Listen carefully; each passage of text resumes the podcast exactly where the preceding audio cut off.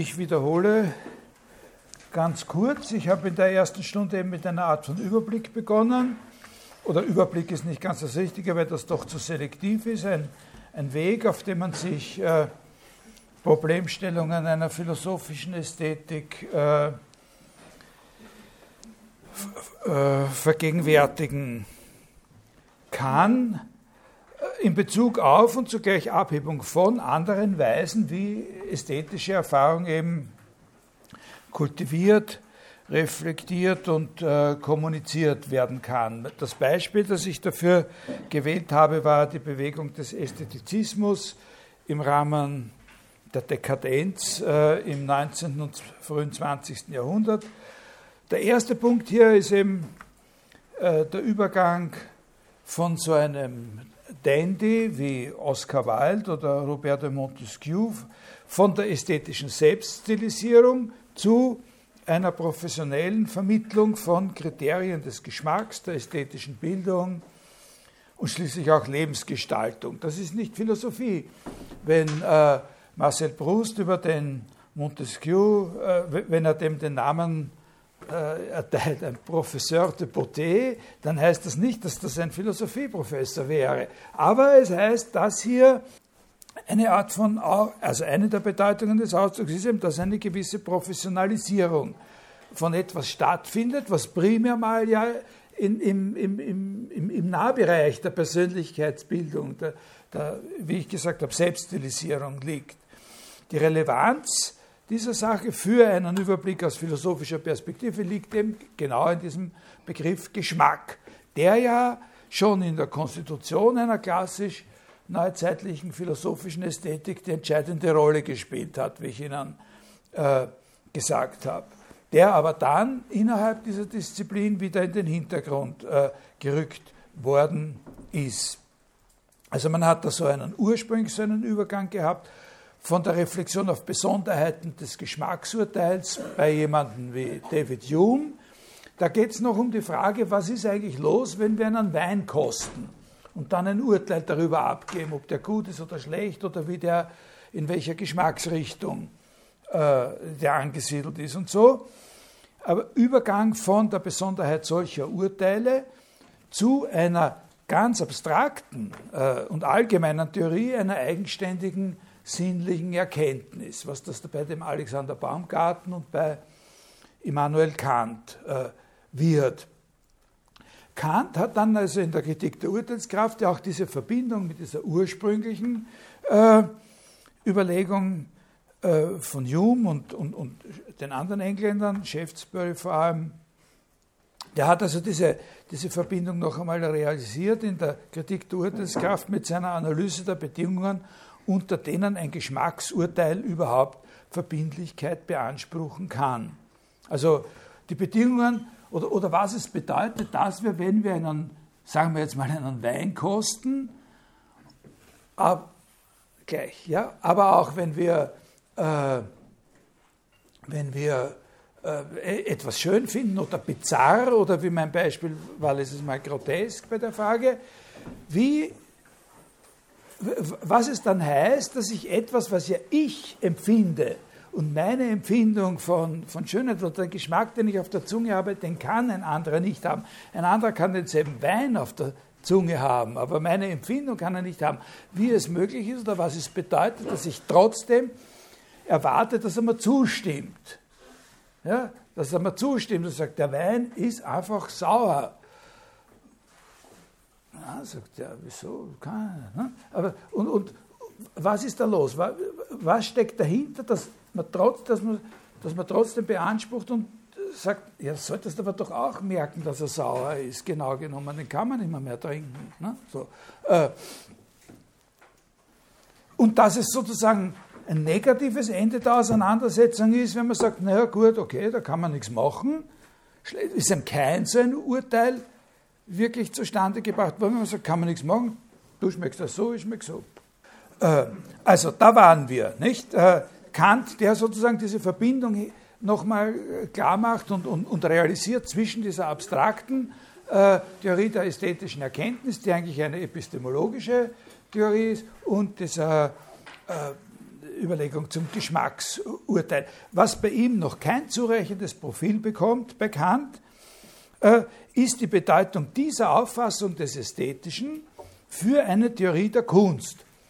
Äh, kein richtiges Profil heißt nicht, dass der Zusammenhang überhaupt nicht da wäre oder nicht erkennbar wäre, sondern ganz im Gegenteil, noch zu Lebzeiten Kant, von Kant äh, haben die Intellektuellen der ersten Generation der romantischen Philosophie oder des romantischen Denkens, Schriftstellerinnen, Philosophinnen, mit großer Begeisterung aus der Kritik der Urteilskraft so etwas herausgelesen, so eine Philosophie der Kunst. Diese Bewegung wird aber relativ bald und was die längerfristige historische Entwicklung betrifft, eben äh, von der Ästhetik Hegels in eine neue Richtung gelenkt, diese Philosophie der Kunst. Äh, das ist jetzt Ästhetik als Philosophie der Kunst. Und ich, ich, natürlich hängen die Dinge zusammen, aber mir ist es wichtig, mal zu sagen, in der vorigen Stunde habe ich Ästhetik als eine epistemologische Theorie, als eine Philosophie der Wahrnehmung oder als Teil einer Philosophie der Wahrnehmung behandelt. Und heute rede ich über Ästhetik als Philosophie der, der Kunst. Wobei man natürlich dazu sagen muss, diese Hegelsche Philosophie der Kunst kann man nicht ausreichend verstehen, wenn man nicht sonst auch ein bisschen eine Ahnung hat äh, von seiner Philosophie der Geschichte und äh, Philosophie des Geistes. Darauf werde ich äh, gelegentlich nochmal zu sprechen kommen, wenn auch nicht unbedingt als Schwerpunkt. Heute konzentriere ich mich nur auf die andere natürlich wichtigere Voraussetzung zum Verständnis dieser Wendung, nämlich auf den Begriff der Kunst selbst. Ich habe ja vorige Woche schon einmal angedeutet, dass man sich eigentlich mm, unschwer eine gedankliche Brücke bauen könnte, die von einer Ästhetik als Wahrnehmungs- oder erkenntnistheoretischer Disziplin zu einer Ästhetik als Kunstphilosophie führt. Nämlich indem man einfach sagt, ein Kunstwerk, das ist eben ein Gegenstand, an dem uns weder sein Gebrauchszweck, noch sein Geldwert, noch sein Ursprung und so weiter, alles das nicht, sondern nur seine Erscheinung interessiert. Die relative Vollkommenheit seiner Erscheinung, die sich eben im Geschmacksurteil zu bewähren hat. Und Kunst wäre die Hervorbringung solcher Gegenstände. Das ist übrigens insofern auch eine ganz interessante Überlegung, als man da, wenn man sagt, und Kunst ist eben die Hervorbringung solcher Gegenstände, als man da sehr schön eine Linie zeichnen könnte, die innerhalb der Ästhetik eine Kunstphilosophie von einer Naturästhetik trennen würde. Da hätte man dann, wenn man sagt, ja, also Kunstgegenstände sind solche Gegenstände, die nur wegen ihrer Erscheinung, also wegen des Ästhetischen an ihnen und nicht wegen irgendwas anderem interessant sind und Kunst ist die Herstellung solcher Gegenstände, dann könnte man sagen, es gibt aber auch Sachen, an denen wir die Erscheinung in einer besonderen Weise wahrnehmen, die aber nicht von uns hergestellte Gegenstände sind. Und das ist eben dann der Gegenstand einer Naturästhetik oder einer Theorie des Naturschönen von mir aus oder so. Aber diese Gedankenbrücke, die da geht über die Idee, naja, das sind halt solche Gegenstände, wo nur die Erscheinung relevant ist, das ist eine völlig abstrakte, rein nominelle und für uns im Grunde auch unbrauchbare Konstruktion. Weil in so einer Art von Definition Kunst ja nur ein leeres Wort ist. Wenn das wirklich eine Definition ist, dann hat, bringt Kunst ja da keine Bedeutung mit. Die Aussage gibt keine Beziehung her auf Inhalte, die historisch oder auch systematisch mit dem Begriff der Kunst schon verbunden sind. Das ist aber entscheidend und dazu sage ich Ihnen heute ein paar, äh, ein, ein, ein, paar Sachen. Nämlich, äh, die Entwicklungen wenigstens ansatzweise zu verstehen, die der Begriff der Kunst als solcher durchgemacht hat, in der Geschichte des europäischen Denkens, der europäischen äh, Philosophie, und in denen natürlich auch immer schon die Beziehung zu dem Begriff des Werks eine Rolle gespielt hat und sich mehrfach gewandelt hat und teilweise eben auch ohne, dass da das Ästhetische die geringste Rolle gespielt hätte. Aber solche Verwandlungen oder solche Verschiebungen oder so wirken natürlich danach in dieser Idee, die ich Ihnen da skizziert habe.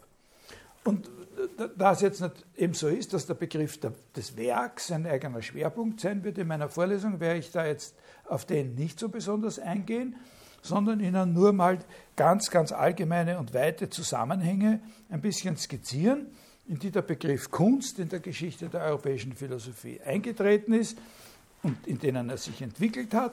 Und das wird Ihnen zum Teil vielleicht ein bisschen weit weg vorkommen von dem Thema Ästhetik.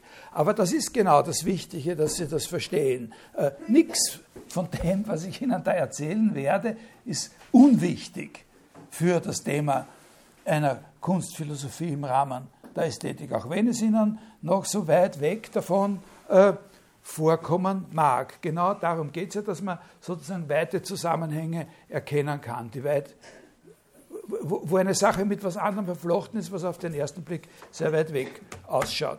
Ich fange an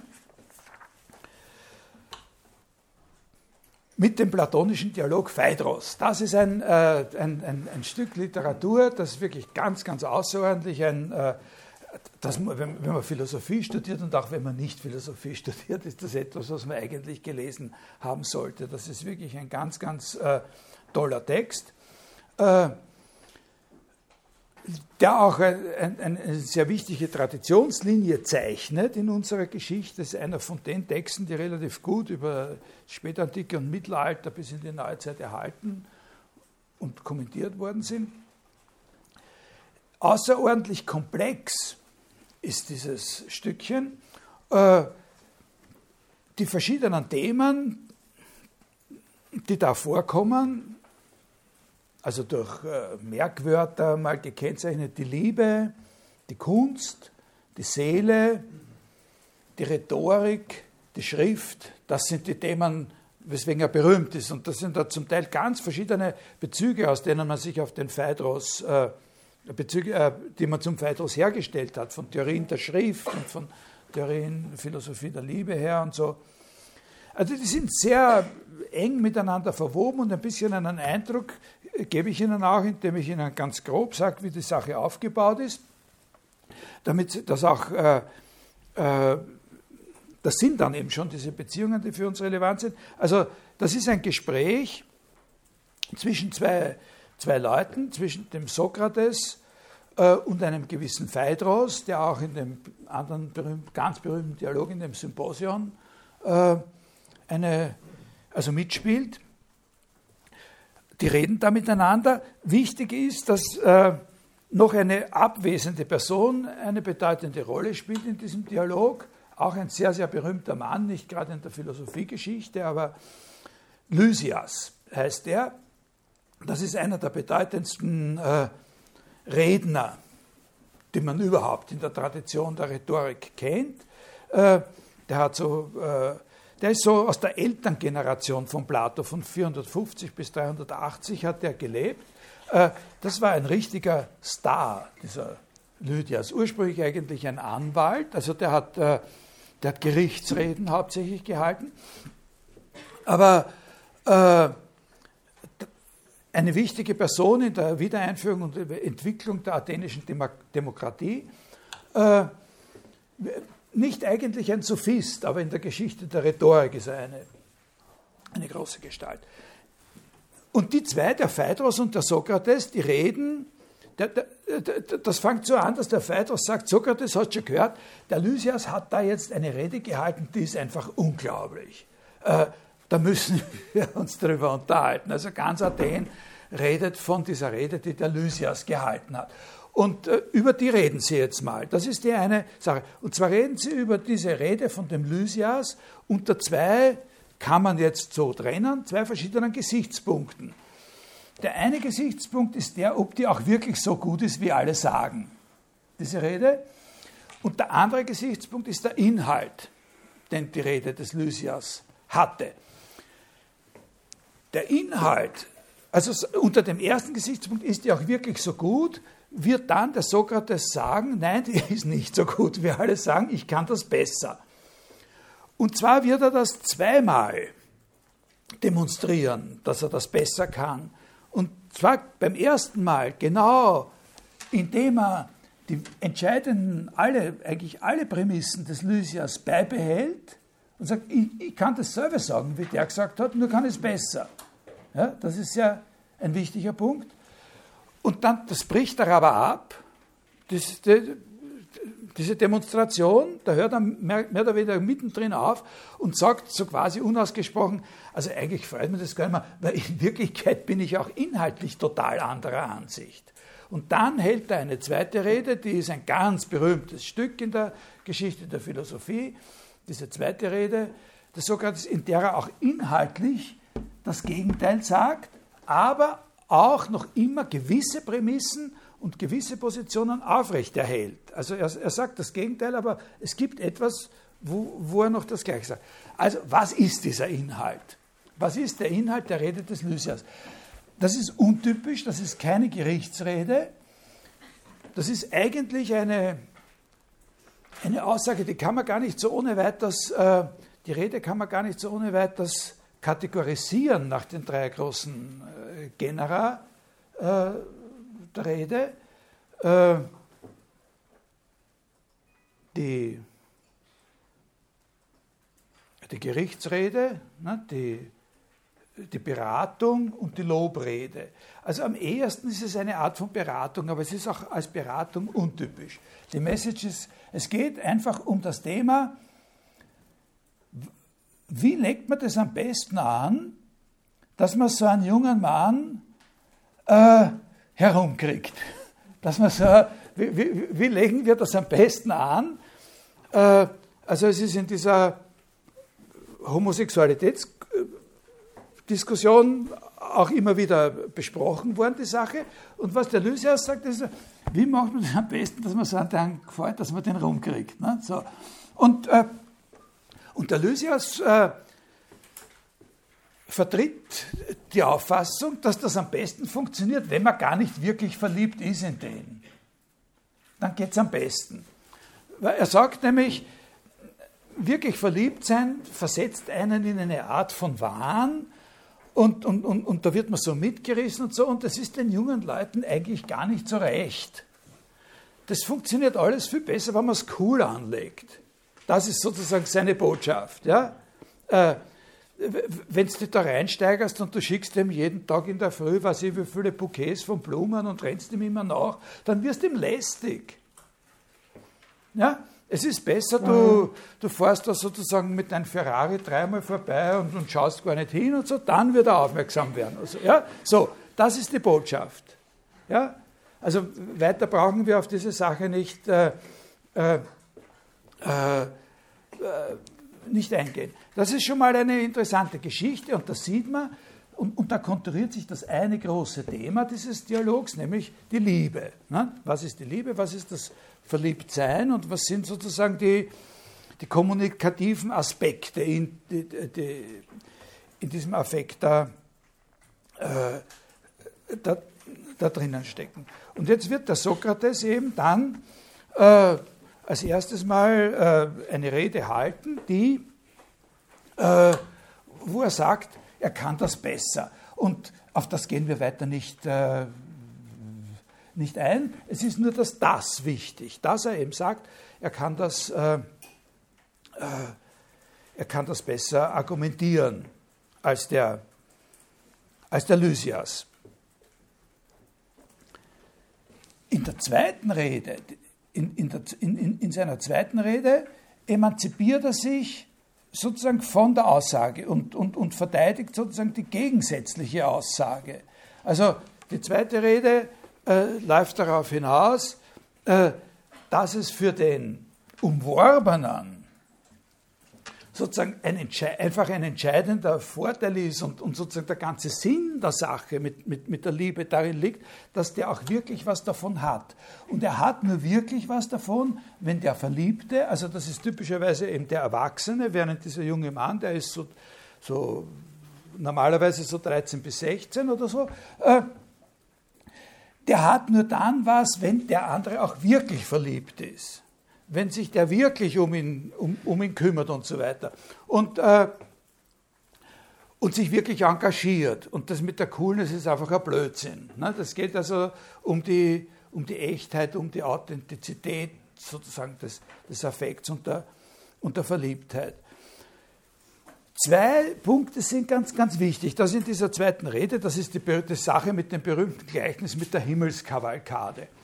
Äh, dass da sozusagen wirklich eine Theorie der Liebe entfaltet wird, die aller, allerhöchste Bedeutung hat, auch in erkenntnistheoretischen Zusammenhängen. Also dass nur unter der Bedingung sozusagen der engagierten Anleitung durch einen Verliebten äh, ein junger Mensch äh, sozusagen zu einer bestimmten Art von qualitativ hochwertiger Erkenntnis kommen kann. Also das können wir hier nicht weiter, weiter verfolgen. Äh, also da wird Erkenntnis sozusagen als ein Aufstieg der Persönlichkeit insgesamt oder eben nicht der Persönlichkeit, sondern jetzt müsste man sagen der Seele.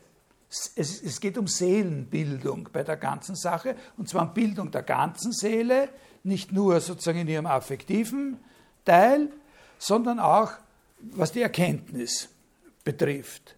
Ja, ohne die richtige affektive Einstellung kommen wir auch nicht zu der richtigen Art von Erkenntnis. Das wird als eine Art von Aufstieg der Seele äh, beschrieben und dazu braucht ein normaler Mensch sozusagen jemanden, der ihm da, da hilft. Und das, was an dem anderen ihm hilft, ist sozusagen genau diese emotionale Bindung, die die Liebe herstellt. Haben Sie es kapiert, ungefähr, worauf das hinausläuft? Das ist also der, äh, der, der eine Punkt. Und, äh, und daher, und das ist jetzt das zweite große Thema, unter dem dieser Dialog immer wieder äh, besprochen wird, wird da hier eine Theorie der Seele entwickelt. Ja? Sokrates sagt also, das, was ich da hier erklären möchte, das geht nicht so einfach in einer Überlegung, was ist für wen von Vorteil von den beiden.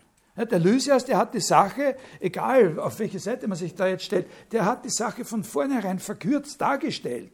So quasi, also eine, was ist für den von Vorteil, was ist für den von Vorteil. Und ich selber habe in meiner ersten Rede das ein bisschen zurechtgerückt, aber diese Grundauslegung äh, noch nicht in Frage gestellt. Aber die Frage, was ist da für wen von Vorteil, ist sozusagen eine sekundäre Frage. Das Ganze muss basiert werden, muss sozusagen aufruhen auf einer viel prinzipielleren Überlegung, was ist eigentlich eine Seele.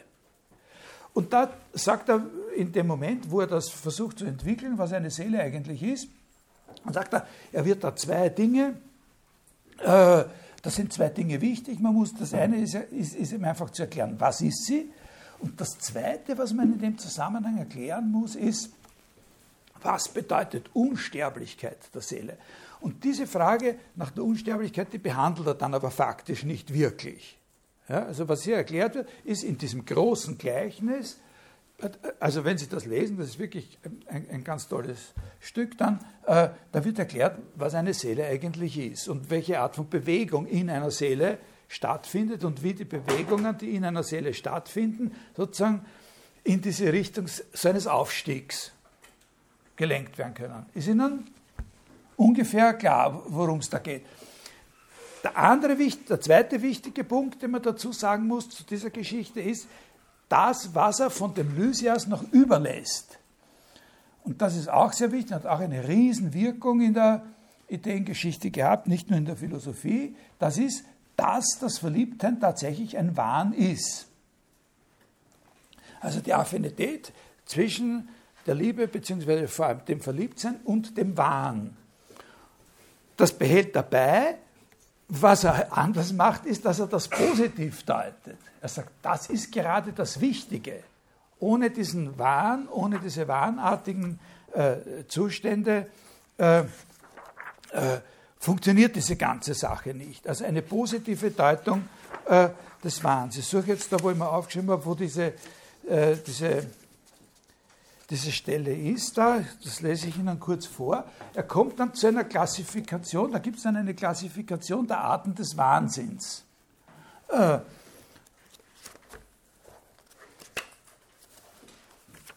da sagt er,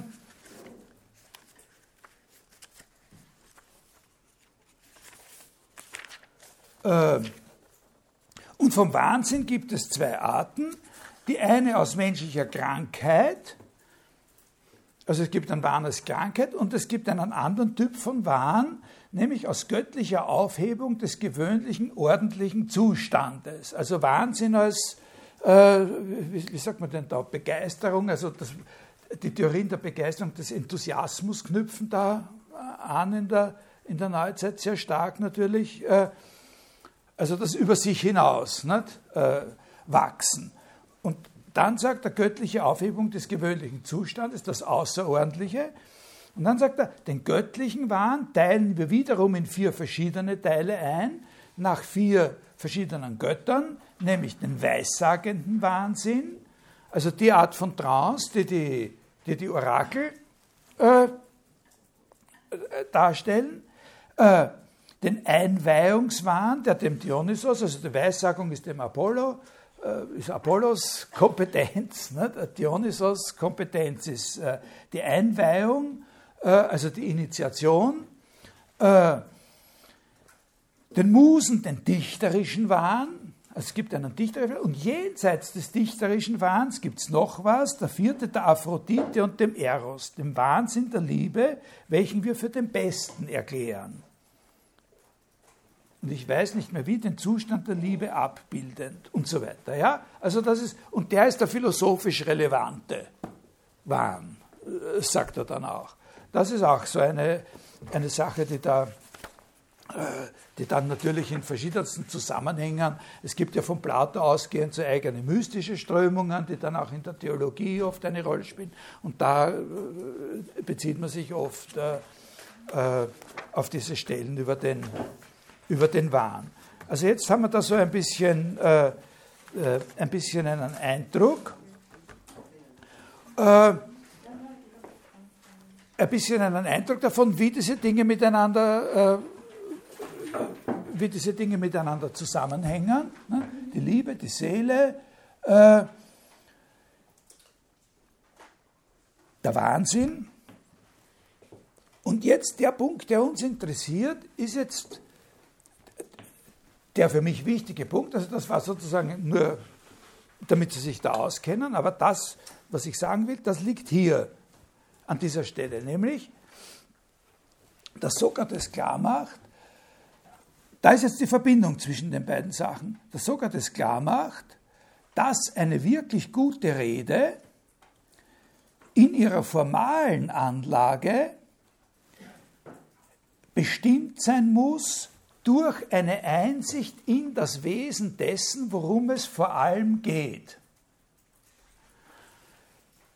Das heißt, das ist jetzt der Punkt, den wir schon gehabt haben, wo er gesagt hat, der Lysias hat das von vornherein viel zu verkürzt dargestellt, hat nur über Vorteil, Nachteil der beiden Parteien in so einer Liebeswerbebeziehung gesprochen. Man muss das, worum es letztlich geht, erfassen und das, worum es da letztlich geht, zu verstehen suchen. Und das ist in diesem Fall die Seele. Man muss eine solche Rede, die über die Liebe und über das Verliebtsein ist, und die wirklich Bedeutung haben, die muss man aufbauen von einer Einsicht in das Wesen der Seele her. Und nicht von so einer Einsicht wie, aha, manchmal gehen diese Verliebtheitsgeschichten so aus und manchmal gehen so aus. Manchmal sitzt der verliebte alte Noah mit seinem Ferrari blöd da, weil ihn der sitzen lässt und sagt, ich habe eigentlich einen gesucht, der mir wirklich was bringt und nicht nur, was weiß ich, mit mir in die in die Disco geht oder so. Und, äh, und manchmal geht so aus, äh, dass der andere beschämt ist und schlecht dasteht, nicht? weil alle über ihn sagen, Herrst du, du hättest doch einen, einen besseren Freund finden können oder so. Und, ne? Sondern, also nicht nur insofern hat der das nicht richtig gemacht, sondern vor allem, sagt er, es nutzt auch nichts, wenn man nach den in der Rhetorik bereits entwickelten technischen Mitteln die Rede aufbaut. Die Rhetorik war ja zu dieser Zeit schon eine fixe, fixe Disziplin, die ist schon unterrichtet worden.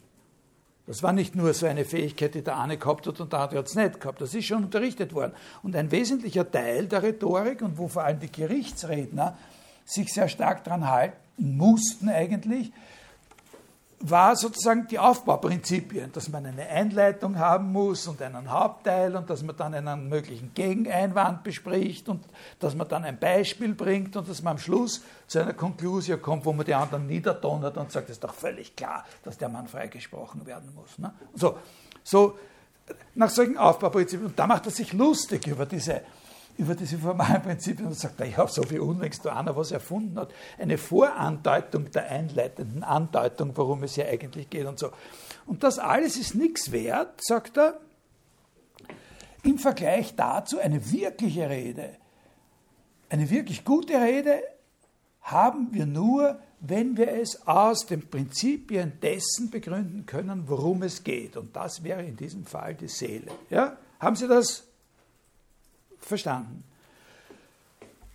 Und genau diesen Unterschied, genau dieser Unterschied, ob man so eine Begründung geben kann für seine Aussage aus einer eigentlich philosophischen Einsicht, da steckt, das ist ja ganz klar, das ist dieser Fight zwischen Plato und den, und den Sophisten, der da ausgetragen wird, auch, ne? und wo es für Plato immer darauf ankommt, er sagt, na, das Entscheidende ist nicht, dass du einen Trick kennst, was die anderen noch besser reinlegen kannst, sondern das Entscheidende ist, dass in deiner, in deiner Rede sozusagen eine Basis da ist, die allgemeine Verbindlichkeit, unabhängig von dem jetzigen Überredungszweck beanspruchen kann. Ne? Also es ist eigentlich Philosophie, was, da, was er da verlangt für die Rede. Genau aber an dieser Stelle, wo es darum geht, ob so eine wirklich philosophische Investition gemacht wird in die Rede oder ob die nicht gemacht wird. An dieser Stelle wird definiert, was eine Kunst ist. Nur dann, wenn diese Verankerung sozusagen in einer grundsätzlichen Einsicht in das Wesen der Sache da ist. Und wenn der das auch auf Befragen sagen kann, was ist der Grund dafür, dass du diesen Ratschlag gibst? Und sagen kann, weil letztlich es ja so ist, eine Seele besteht aus drei Teilen und so weiter und so weiter, in, in, in der Republik von Plato nachlesen können. Nur dann kann deine Rede wirklich den Status von Kunst beanspruchen was sie vorher ist, ist nur eine hochentwickelte, möglicherweise hochentwickelte Fertigkeit. Also der entscheidende Unterschied hier ist der zwischen dem Begriff der, der Fertigkeit und dem Begriff der Kunst.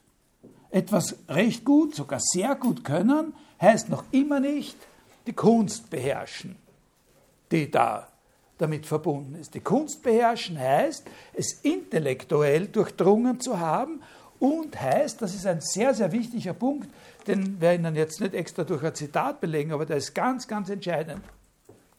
Es auch sagen können und es auch anderen beibringen können. Man beherrscht eine Kunst nicht, solange man nicht imstande ist, die Prinzipien des eigenen Vorgehens oder der eigenen Meisterschaft sozusagen auch jemandem anderen zu erklären. Und also sie lehren zu können. Lehrbarkeit ist ein wesentliches Element sozusagen der, dessen, was eine Kunst ausmacht. Ja? Drum bemüht sich der Sokrates ja auch die ganze Zeit, der ist ja die ganze Zeit so quasi lehrend tätig in seinen meisten, manchmal hat man den Eindruck, er vergisst ein bisschen drauf, dass er lehrend tätig ist und will die Leute nur ärgern in diesen Diskussionen, wo er da, äh, die dauernd in irgendwelche Fallen tappen lässt. Aber, der, der, aber, aber letztlich ist er lehrend tätig und nicht nur einfach sozusagen auf einen bestimmten Zweck bezogen überzeugend. Den anderen davon überzeugen, dass er die Lebensversicherung nur unterschreiben soll, obwohl er schon 97 ist, oder den anderen davon überreden, dass er mit Anne in die Disco gehen soll, oder solche Sachen. Ne? Äh, nicht, sondern etwas lernen, was bleibt. Ja, verstanden? Das ist das, was eine Kunst ausmacht. Im Unterschied, also Kunst wird zunächst einmal verstanden in Abhebung von dem, was eine Fertigkeit ist. Eine Fertigkeit, ein Skill, was man halt einen Skill nennt. Also da gibt es eben dann diese Stelle, ich, ich weiß ja nicht, ich, ich, äh, ich habe mir schon, also die hauptsächliche Stelle da, das ist ein bisschen länger. Ich, ich, äh, ich, ich gehe das ein bisschen kursorisch heute, ne? Äh, äh, kursorisch äh, drüber.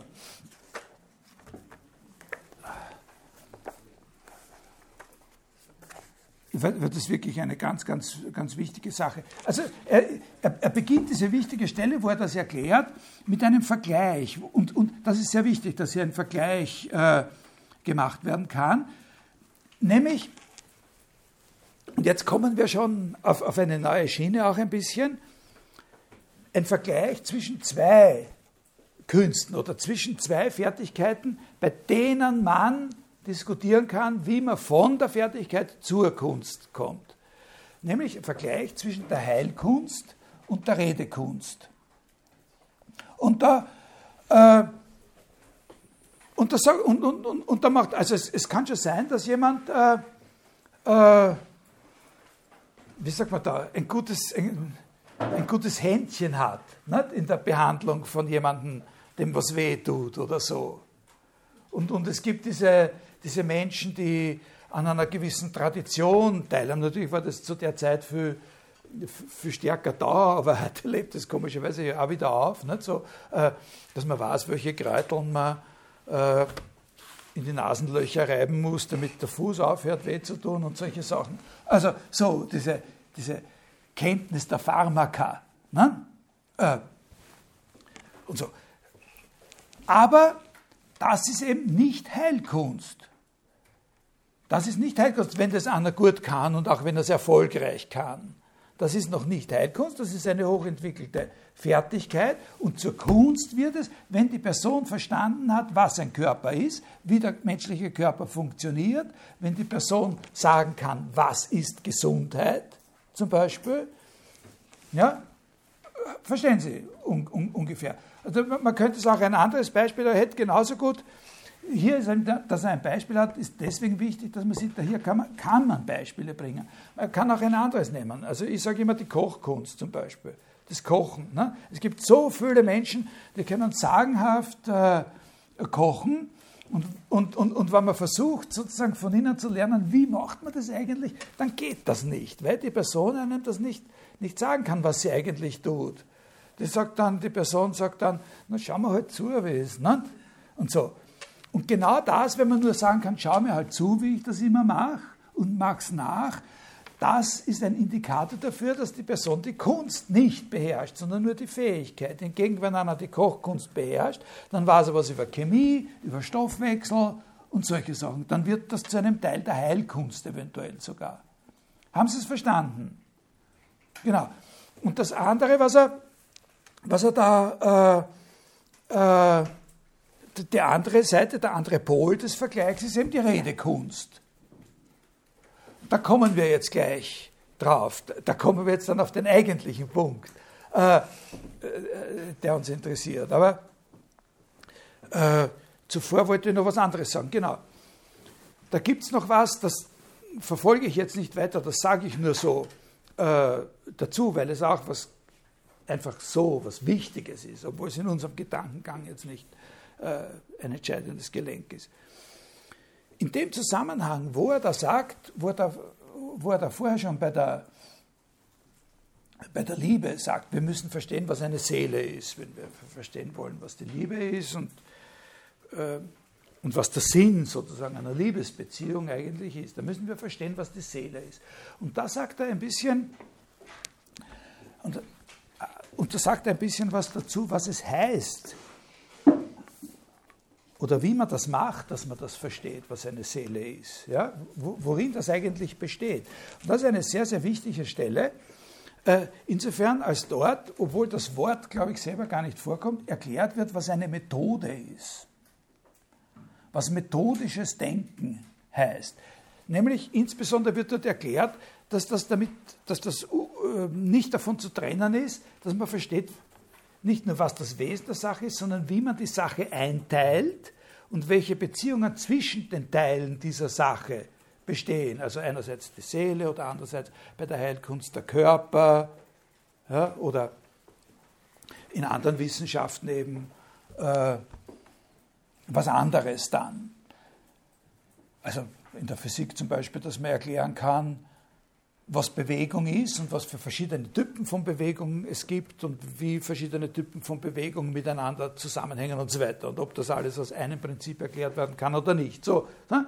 Also da, das ist ja das ursprünglich der Begriff der Methode sozusagen zusammen, wie soll man sagen, im selben Moment auf die Welt kommt wie der Begriff der Kunst. Und das Methodische eben genau das Kunstartige in einer Fertigkeit ausmacht. Und da gibt es immer, also der Begriff Analyse hat hier seinen Ursprung, was an, analytische Methode heißt. Wenn man was verstehen will, dann muss man verstehen, wie die Sache eingeteilt wird, was sie verteilt, wie diese Teile interagieren. Und das heißt an Analyse. Ja? Ähm, ist er der Meinung, dass ein Mensch diesen absoluten Status des Künstlers erreichen kann? Weil mir scheint es ein bisschen Bitte? fern. Ob ähm, Platon der Meinung ist, dass ein Mensch diesen absoluten Status des Künstlers erreichen kann. Also Dass man irgendwas wirklich total durchschaut und, und beherrscht. Das ist, eine, das ist eine pfiffige Frage. Also ich würde, sagen, im, ich würde sagen, im Prinzip ja. Aber ein Punkt, der in der Philosophiegeschichte sehr, sehr oft natürlich auch, auch, auch angesprochen wird, ist, der das ein bisschen in Zweifel ziehen kann, ist, dass es bei, dass gerade in diesem Dialog ein Unterschied eine große Rolle spielt zwischen dem, dass man über ein bestimmtes Thema wirklich eine Theorie entwickelt, also wirklich zu der Einsicht kommt, was ist eine Seele. Das ist eigentümlicherweise, das ist in diesem Gleichnis drinnen. Das hat was damit zu tun, ob jemand diesen Aufstieg zu einer wahren Erkenntnis auch wirklich schafft. Und da sagt er in dem, in dem Gleichnis, sagt er, das gelingt nicht immer und jedem. Da gibt es bestimmte Gelegenheiten, wo man da sozusagen die Decke bis zur wahren Einsicht, bis man in das Angesicht sozusagen des wirklich zu Erkennenden kommt, wo man die durchstoßen kann und bei anderen Gelegenheiten kann man das nicht, wenn man da nicht so richtig, so, das muss man richtig machen und dann muss man wieder, glaube ich, 10.000 Jahre warten, bis man die nächste Gelegenheit hat oder so. Äh, aber das ist jetzt nicht genau der Punkt, sondern der Punkt ist der, dass es für ihn einen Unterschied gibt, ob man wirklich imstande ist, so eine Theorie, so eine Einsicht diskursiv zu fassen, einen Unterschied gibt, ob man das kann oder ob man das, was man da sagen will, nur in der Form eines Gleichnisses rüberbringen kann. Das ist ein sehr, sehr wichtiger Unterschied. Und in diesem, in diesem Dialog, da sagt er genau, eigentlich kann er das gar nicht als eine Theorie entwickeln, sondern er kann nur ein Gleichnis dafür geben. Und das ist eben dieses Gleichnis mit dem Aufstieg mit diesem Pferdegespann. Das ist aber relativ, weil es gibt andere Stellen im Werk Platos, wo er genau das, wovon er hier sagt, das kann ich nur als Gleichnis vermitteln, was eine Seele ist. Er gibt uns eigentlich nur ein Gleichnis für die Seele, sagt er. Aber es gibt andere Stellen, zum Beispiel in der, im Staat, in der, in der Politeia, wo er genau das erklärt. Da gibt es diese berühmten Stellen mit der Dreiteilung der Seele. In, ja, ist das eine Antwort? Okay. Äh, das ist eine, eine, eine gute Frage. Ja. Äh, also, diese Sache mit der Methode. Ja. Und jetzt, das war nur eine Anmerkung. Also Kunst, intellektuelles Investment, Einsicht in das Wesen der Sache, Analyse, wie sich die Teile der Sache zueinander verhalten und so. Und dann wird die Fertigkeit in den Rang einer Kunst gebracht. Und hier vergleicht er die äh, Vorher hatten wir immer so diese Seele, Sache über die Seele mit der Liebe. Und, und er macht hier macht er jetzt den Vergleich zwischen der Heilkunst und der Redekunst. Und dann kommt der Punkt, wo er sagt, ja? Ich habe noch eine Frage. Ja? Aber reden Sie kurz fertig. Okay, und dann kommt der Punkt, wo er sagt, was ist eigentlich die Redekunst? Er hat vorher gesagt, der Lysias ist insofern nicht gut, dass er nicht verstanden hat, worum es da eigentlich geht bei, bei einer Rede. Wenn man erklären will, was die Liebe ist, dann muss man verstehen, was eine Seele ist. Aber wenn es nicht um die Liebe geht, sondern um die Rede, was muss man dann eigentlich verstehen? Was ist sozusagen das, was man wirklich verstanden haben muss, damit man die Redekunst von einer Fertigkeit, also unabhängig vom jetzigen Thema, wenn man sagen wir, wir reden nicht über die Liebe, sondern wir reden über, über, über Geld oder was weiß ich, über Reichtum oder über, über, über das Glück oder über das Erkennen oder über die Wahrheit oder über sonst irgend sowas. Äh, was ist das, was man da auf jeden Fall verstanden haben muss? Und da kommt jetzt der Punkt, der für uns der, und für die ganze Geschichte der Philosophie an der ganzen Sache der allerwichtigste ist, weswegen ich Ihnen das erzähle. Was ist die Redekunst? Die Redekunst ist die Kunst, die Seele eines anderen planmäßig zu beeinflussen. Die Redekunst ist die Kunst, in der Seele eines anderen auf geplante, beherrschte Weise, also auf kunstvolle Weise, eine Veränderung zustande zu bringen. Das wollen wir in der Redekunst. Daher müssen wir, genauso wie bei der Liebe, und so hängen eben diese Themen da zusammen, da haben wir gesagt, das ist ein sehr kunstvoller Dialog. Äh, wenn wir verstehen wollen, was die Redekunst ist, müssen wir wissen, was die Seele ist. Genauso wie wir das wissen müssen oder vielleicht noch mehr, als wir das wissen müssen, wenn wir erklären wollen, was die Liebe ist. Eine Kunst ist eine höher entwickelte Fertigkeit. Also sozusagen, es hat auch keinen Sinn zu sagen, Sie beherrschen das Kochen als Kunst, wenn Sie dann gar nicht mehr wirklich kochen können.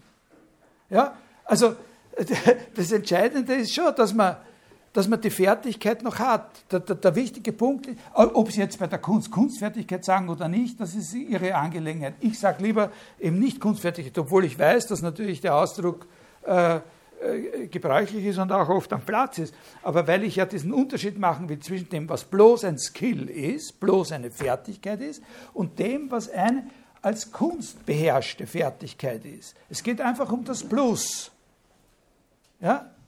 Also die Einsicht allein genügt nicht. Die genügt nur in einem ganz bestimmten Gebiet. In einem ganz bestimmten Gebiet, nämlich wo es um die Kunst der Einsicht geht, da genügt die Einsicht. Also sozusagen in der Philosophie. Aber beim Kochen nicht. Ja? Das ist ein, ein, ein, ein wichtiger Punkt. Es handelt sich nicht um, um, also natürlich handelt es sich um einen entscheidenden Unterschied bei der ganzen Sache. Aber die Fertigkeit ist die Fertigkeit. Äh, und Kunst ist eine höher entwickelte Fertigkeit, die durchdrungen ist von einer intellektuellen Aktivität, also die methodisch betrieben werden kann. Man könnte es auch so ausdrücken, dass man sagt, eine Kunst ist eine, Kunst ist eine Fertigkeit, die man methodisch beherrscht, könnte man sagen. Aber da müsste man eben verstehen, was Methode heißt. Und darum habe ich Sie ja da auf das ein bisschen hingewiesen, dass da das auch äh, drinnen steckt in dem, in, in, in, in dem Text es, ja, es ungefähr. Was ist die Redekunst? Die Redekunst ist die Kunst, die in der Seele eines anderen planmäßig und aus einer ultimativ, auf der Basis einer ultimativen Einsicht in das, was eine Seele ist und wozu man die eigentlich hat, was man mit alles machen kann mit der Seele und so, dass man das beeinflusst. Also, das geht jetzt natürlich was heißt beeinflussen? Da kann man dann noch immer fragen, welche Zwecke gibt es da? Und gibt es da sozusagen, ist das jetzt dann einfach vollkommen frei und nur formal und man kann sagen, man beeinflusst die Seele des anderen, damit man doch dazu bringt, dass er mit 98 Jahren die Lebensversicherung unterschreibt oder beeinflusst man die Seele des anderen.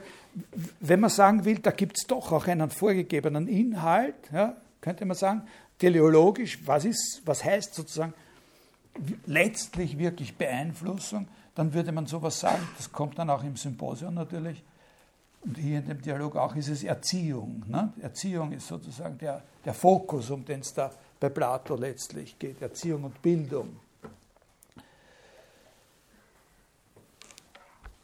Das haben wir jetzt, ja, das haben wir jetzt. Die, die, das ist ganz interessant. Was ist die, ich lese Ihnen das jetzt nicht vor, ich habe mir das, oder, oder soll ich es doch vorlesen? Ich, jetzt weiß ich nicht, wo ich mir es aufgeschrieben habe, wo ist die Stelle? Wahrscheinlich ist sie hier auf Seite 64. ganz interessant bei einem Autor, der wirklich sehr weit entfernt ist von Platon, bei Wassily Kandinsky, äh, in seiner berühmten Abhandlung, so Anfang des 20. Jahrhunderts, so, glaube ich 1910 herum, über das Geistige in der Kunst, äh, eine, eine Art von Definition darüber, was Kunst ist. einen Klang in der Seele der anderen zu erzeugen, planmäßig. Das ist eigentlich im Grunde noch, noch das Gleiche. Ne? Sozusagen, es ist von der Methode nicht, nicht, nicht, die Rede, aber obwohl dann natürlich ein völlig anderes Verständnis von Kunst ist, klingt das noch genauso, steht noch in derselben, äh, in, in, derselben Beziehung. Ne? Was Kunst ist, ist äh, die Fähigkeit, in, in, der Seele von jemand anderen etwas zum Klingern zu bringen. Ne? Äh, das ist jetzt nicht die platonische Definition von, von Kunst, aber es ist das, was die platonische Definition von Redekunst sozusagen als Fokus hat. Das ist jetzt die vorletzte Stufe in dieser, in dieser Geschichte über den Platon. Was glauben Sie ist die letzte? Der letzte Turn of the Screw. Der letzte Turn of the Screw ist das denken Sie an irgendeine Kunst. Und denken Sie jetzt daran, und, und, versuchen Sie sich jetzt mal vorzustellen, wie Sie, wenn Sie ein Lehrling sind, ja? Das Schöne. Bitte? Und jetzt das Schöne noch? Na? jetzt kommt noch nicht das Schöne. Nein, nein, das dauert noch lang. Obwohl das natürlich bei Plato auch schon da ist, aber jetzt noch nicht in diesem Zusammenhang. Stellen Sie sich mal vor, wie, der Prozess wirklich ausschauen würde, wo jemand eine Fertigkeit, zunächst mal einfach eine Fertigkeit erlernt, sozusagen vom Lehrlingsstatus aus, und dann selber zu einer Künstlerin werden will oder wird, als Koch oder als Redner oder als Ärztin. Da muss es jemanden geben, da muss es unbedingt jemand, das kann man nicht allein. Das ist aus der Sache klar. Da muss es jemanden geben, der einen das lehrt. Also da muss es schon vorher jemanden geben, der diese Kunst beherrscht und bei dem im Zug der Beherrschung dieser Kunst dazugehört, dass er Auskunft darüber geben kann, auf welchen allgemeinsten Grundlagen seine Kompetenz eigentlich aufruht. Also diese Lehrperson die lasst mich da zuerst einmal zuschauen und dann üben. Haben Sie mal so eine Dokumentation gesehen, wie das ist, wie die in Japan lernen, die Sushi zuzubereiten? Die ersten zwei Jahre immer nur Messer schleifen und abwaschen. Und, so, und zuschauen, wie der Meister das wie der Meister das macht. Dann kommen die anderen zwei Jahre, wo man einmal einkaufen darf und so. Und, und nach einer langen, langen Zeit kann man dann selber mal in so ein Stückchen Fisch hineinfutzeln mit einem Messer. Ja, verstehen Sie so. Und, und irgendwo ist aber, wenn dann aus dem Lehrling die Meisterin wird, dann hat es einen Punkt gegeben, wo das eben angeschlagen hat, wo das funktioniert hat, dass der Meister es auch erklärt hat und nicht nur vorgemacht hat. Wie ist denn dieses Erklären vor sich gegangen? Er hat gesprochen. Ja? Das heißt, was hat er, außer dass er den Fisch zubereiten kann, noch können? Reden. Reden. Und das ist jetzt der Punkt, wo diese uralte Sache herkommt und die hat aber einen ganz konkreten Inhalt, dass man sagt, die Rhetorik ist nicht nur eine Kunst, sondern das ist die Kunst aller Künste. Es gibt keine Kunst, es gibt überhaupt keine Kunst, die man beherrschen kann, wenn nicht Rhetorik im Spiel war. In jeder Kunst steckt in einer gewissen Weise Rhetorik, aber Rhetorik so verstanden, wie Sokrates äh, das hier erklärt, nämlich mit diesem philosophischen Anspruch, eine Einsicht in das Wesen und in die Gliederung der Sache erworben zu haben. Und das ist ein Topos, der lebt ja bis, also eigentlich mehr oder weniger bis heute, aber mit verschiedenen Konjunkturen in der Geschichte der Kunst. Wobei es eben das Wichtige ist, dass man sieht, wie diese Konjunkturen verlaufen, wie das mal sozusagen höher bewertet wird und dann eine Zeit lang in dem, was man nennt, eine Ausdrucksästhetik, rückt das dann ganz zurück. Ne?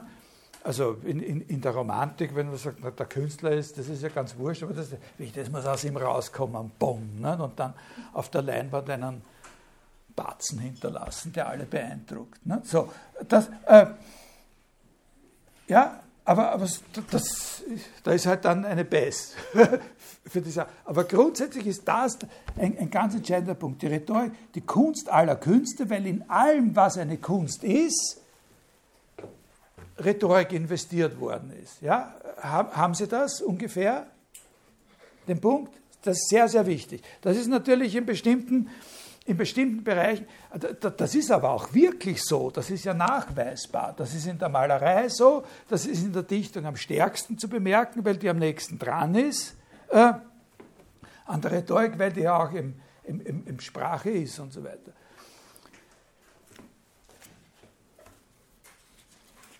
Was hier entscheidend ist, ist natürlich, dass Sie sehen, dass der Begriff der Kunst äh,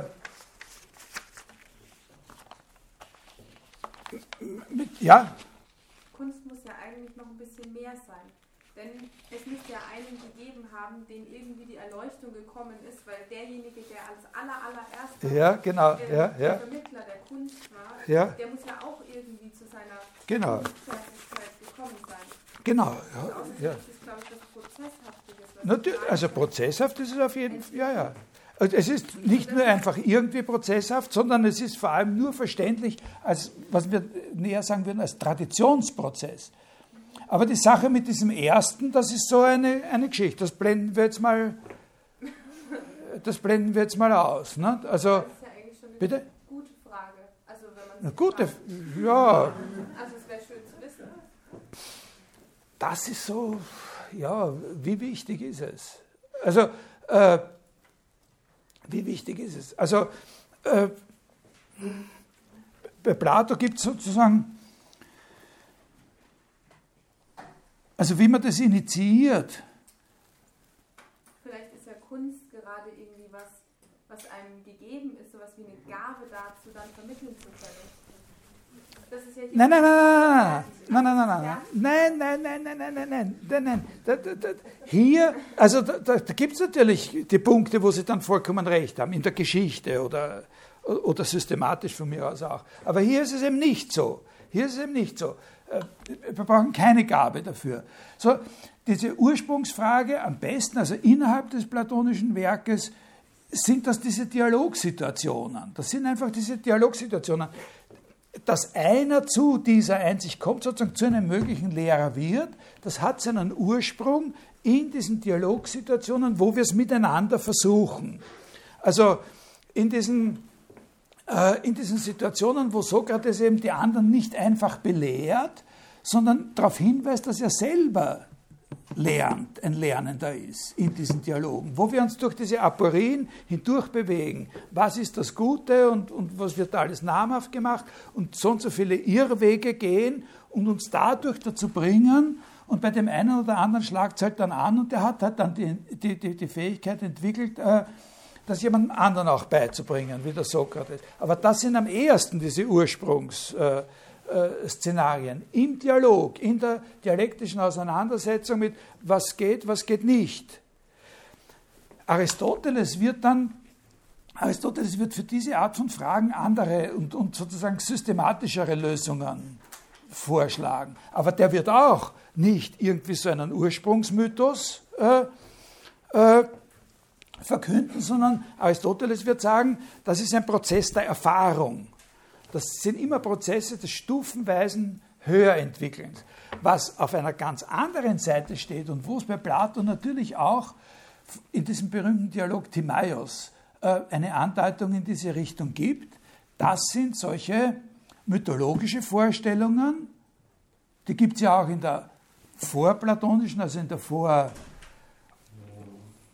in der griechischen Tradition, die vor der griechischen Aufklärung sozusagen liegt die mythologischen äh, Paradigmen dafür, wo es ein Gott ist, der den Menschen eine Gabe, eine solche Gabe gibt, der Kunstfertigkeit. Das ist vor allem dann ein bisschen später, in der späteren, äh, in der späteren Antike, in den ersten, zweiten nachchristlichen Jahrhunderten, da gibt es da solche, die haben da auch schon so einen Ägyptenwahn gehabt und das sind da irgendwelche ägyptische Götter, die geben dann den Menschen die Gabe, so und so. Und da geht es genau um diese Sache, um, um, um Kunstfertigkeit. Während in der griechischen Mythologie, da sind das halt dann solche Halbgötter, die vom Himmel was herunterholen. Nicht? Also gewisse Kompetenzen oder einfach sowas wie das Feuer. Ja, ungefähr, ja so, so sehen die das. Aber, aber, aber Plato und Aristoteles sind schon Teil der Aufklärung und, und diese Sache des Ursprungs nicht mythologisieren und so, so wer war der Erste, von wem haben wir das,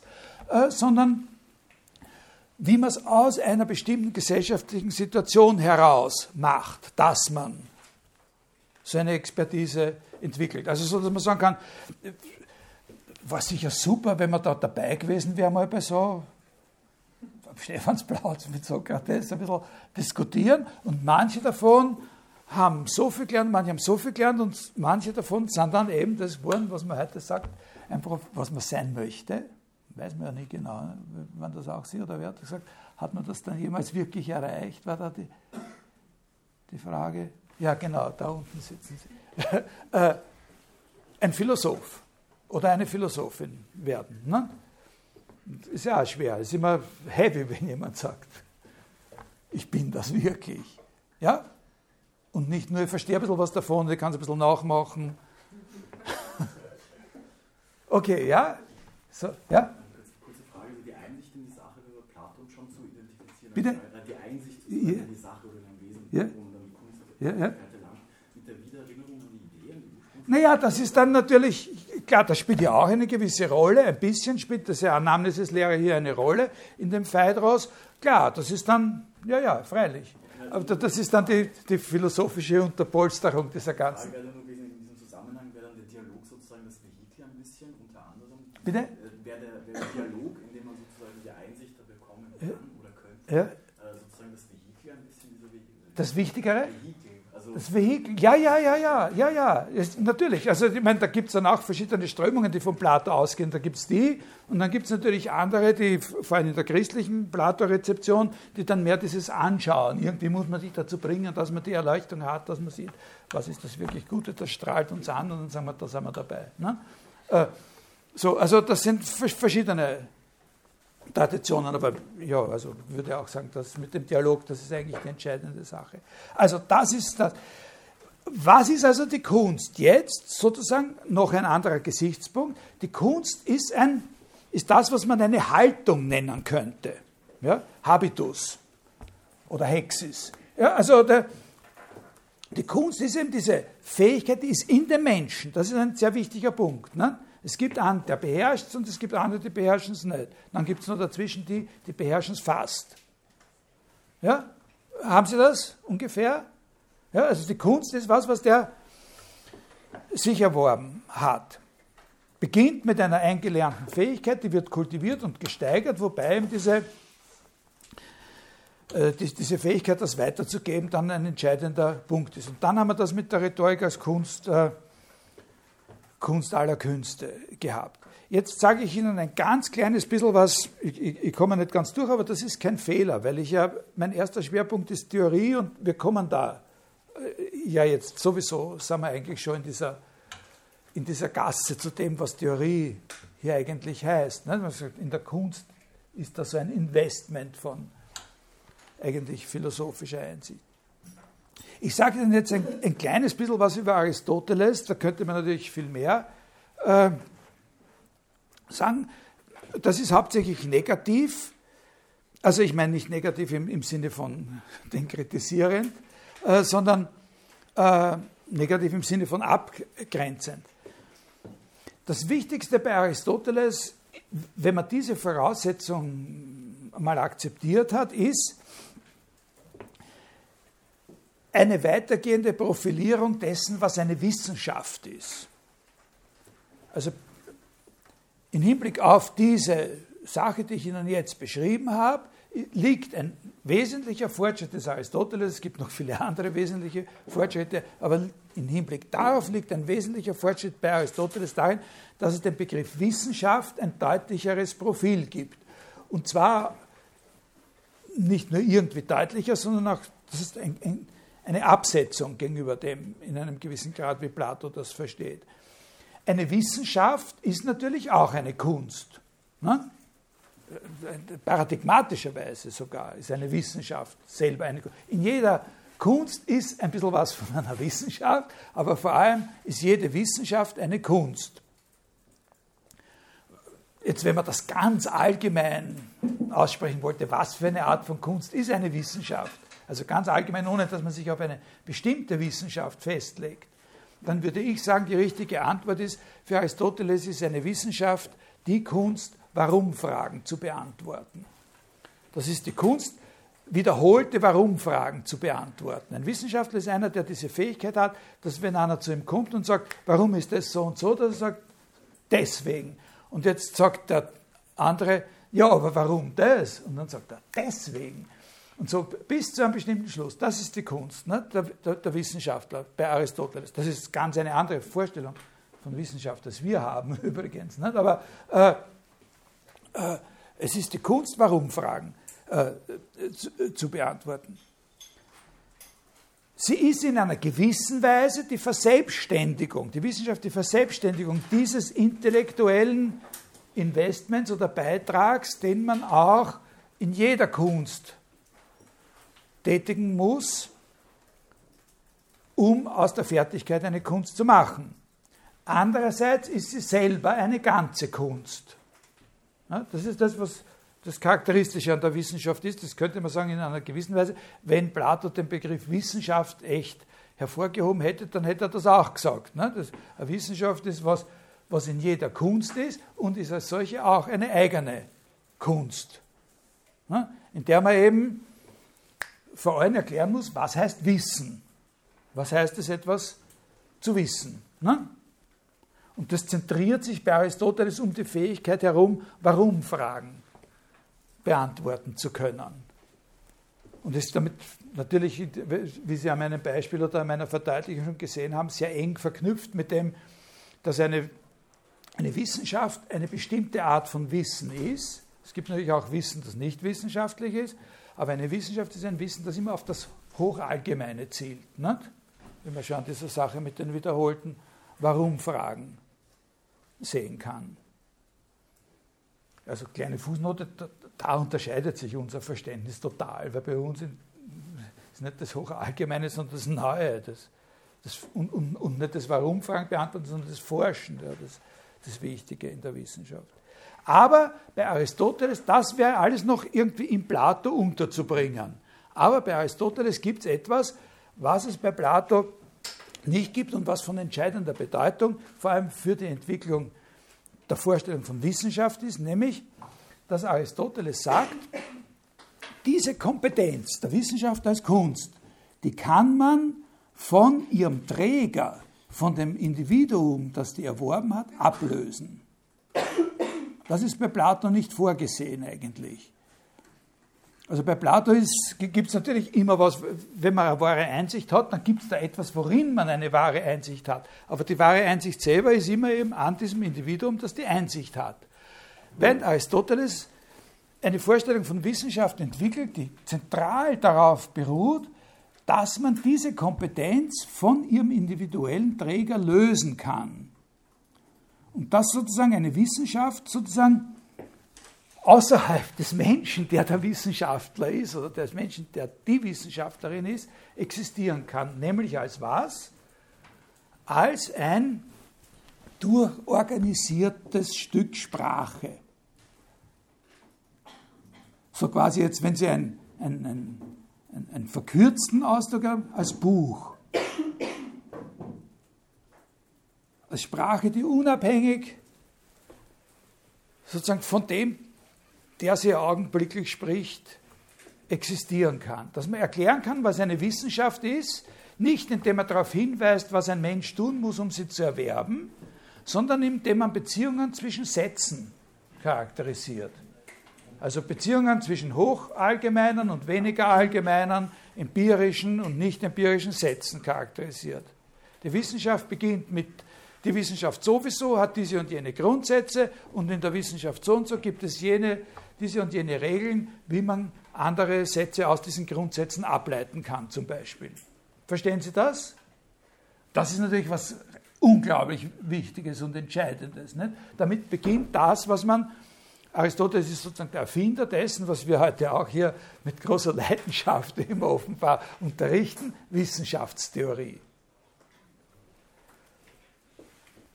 Und Wissenschaftstheorie besteht hauptsächlich darin, dass man das, was eine Wissenschaft ist, untersuchen kann in solchen abstrakten sprachlichen Systemen. Das ist der, äh, der, ganz, wichtige, äh, der ganz wichtige Punkt. Also in einer gewissen Weise, in einer gewissen Weise, unter einem gewissen Gesichtspunkt, ist es jetzt möglich, das Rhetorische von der Wissenschaft zu trennen. Ja? Also jetzt ist es möglich, sozusagen, nämlich jene Elemente des Rhetorischen, die wirklich auf die Kommunikation abzielen zwischen aktuellen Gesprächspartnern, zwischen zwei Personen letztlich, einer lehrenden Person und einer lernenden Person, sondern die Bildung von Tradition, die Weitergabe kann auf einer abstrakteren Ebene funktionieren. Also zum Beispiel prinzipiell, aber das ist erst in der Neuzeit explodiert, diese Möglichkeit. In der Neuzeit wird das erst realisiert. Zum Beispiel kann man jetzt erst in der Neuzeit mit der Erfindung des Buchdrucks letztlich wird das möglich, dass man etwas allein lernen kann. Ja? Mit des, äh, eine Wissenschaft allein lernen kann.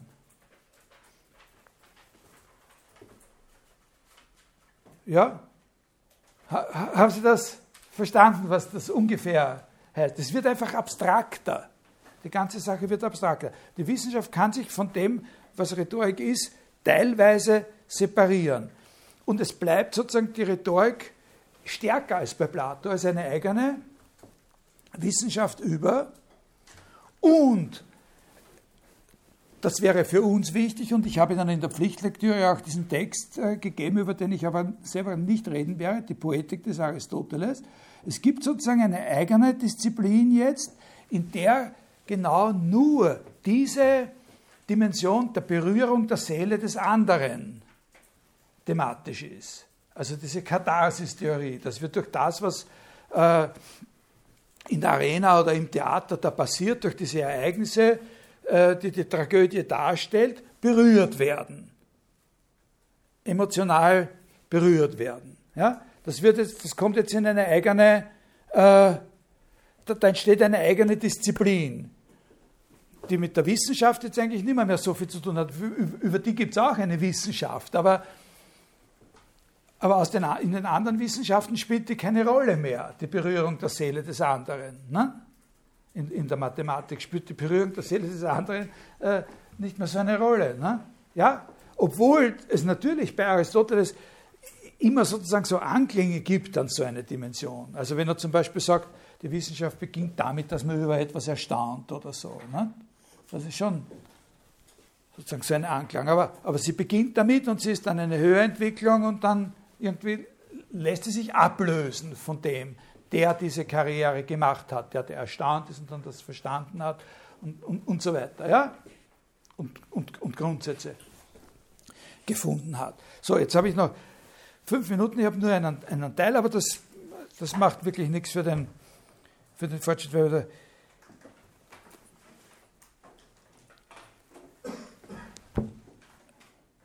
Jetzt, wenn wir das haben, ich, ich muss noch schnell in fünf Minuten eine, eine, eine, eine Sache unterbringen, die die Antike betrifft. Und nächstes Mal fange ich dann an, über die Neuzeit und über moderne Auffassungen von, von Kunst und philosophische Theorien der Kunst zu sagen. Für die Antike ist es sehr wichtig, dass es natürlich außerhalb dieser grundlegenden Diskussionen bei Plato und bei Aristoteles äh, sozusagen Bereiche gibt, in denen äh, teilweise diskursiv fassbar, teilweise aber auch einfach nur so, ohne dass das reflektiert wird, bestimmte Einstellungen zu dem fassbar werden, was jetzt eine Kunst ist und was keine Kunst ist und, und welche Arten von Künsten es gibt. Ja? Und, und, und da spielt eine ganz, äh, ganz große Rolle. Also es gibt da eben verschiedene Arten, sozusagen Künste einzuteilen. Und eine wichtige, eine wichtige Sache ist eben dieser, dieser Begriff der freien Kunst, der freien Künste.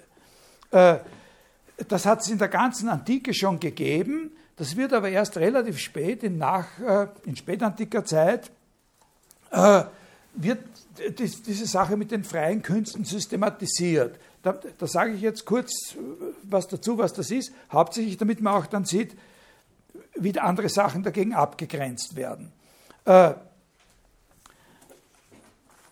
Also Augustinus, je, da ist das auf jeden Fall schon da, da ist das schon eine gewisse Norm.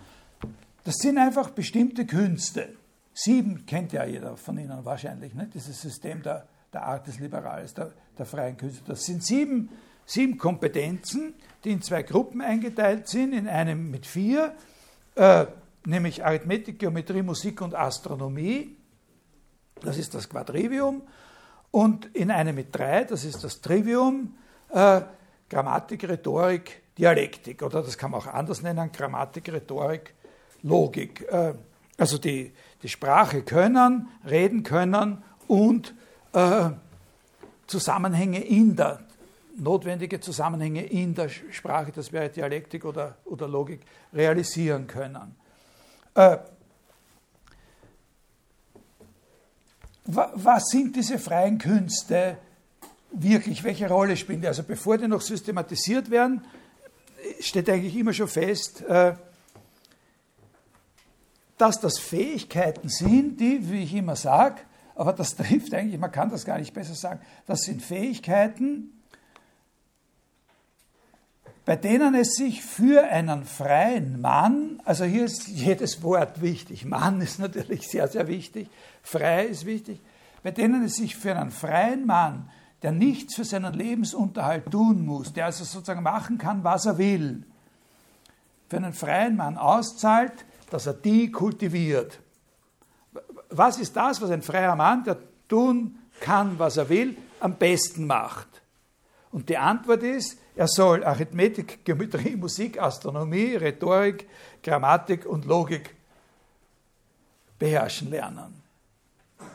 Also er soll nicht einfach sagen, ich kann machen, was ich will, ich gehe jeden Abend ins Wirtshaus oder, oder dieses oder jenes. Und, und, und dann gibt es natürlich auch noch verschiedene Sachen, die man lernen kann, zum Beispiel, wie man am besten an der also, also wie man eine Finanzkrise am besten überwindet und solche Sachen mit seinem Geld. Also das ist alles nicht so wichtig, wenn einer wirklich frei ist, dann hat er sowieso Geld genug und dann kommt es nicht darauf an, dass er das noch unendlich vermehrt, sondern es kommt darauf an, dass er sich bildet, das Beste aus sich macht, was er machen kann und er macht das Beste aus sich, wenn er Grammatik, Rhetorik, Logik, Arithmetik, Geometrie, Astronomie und Musik lernt. Haben Sie das verstanden? Drum heißen die frei, diese freien Künste.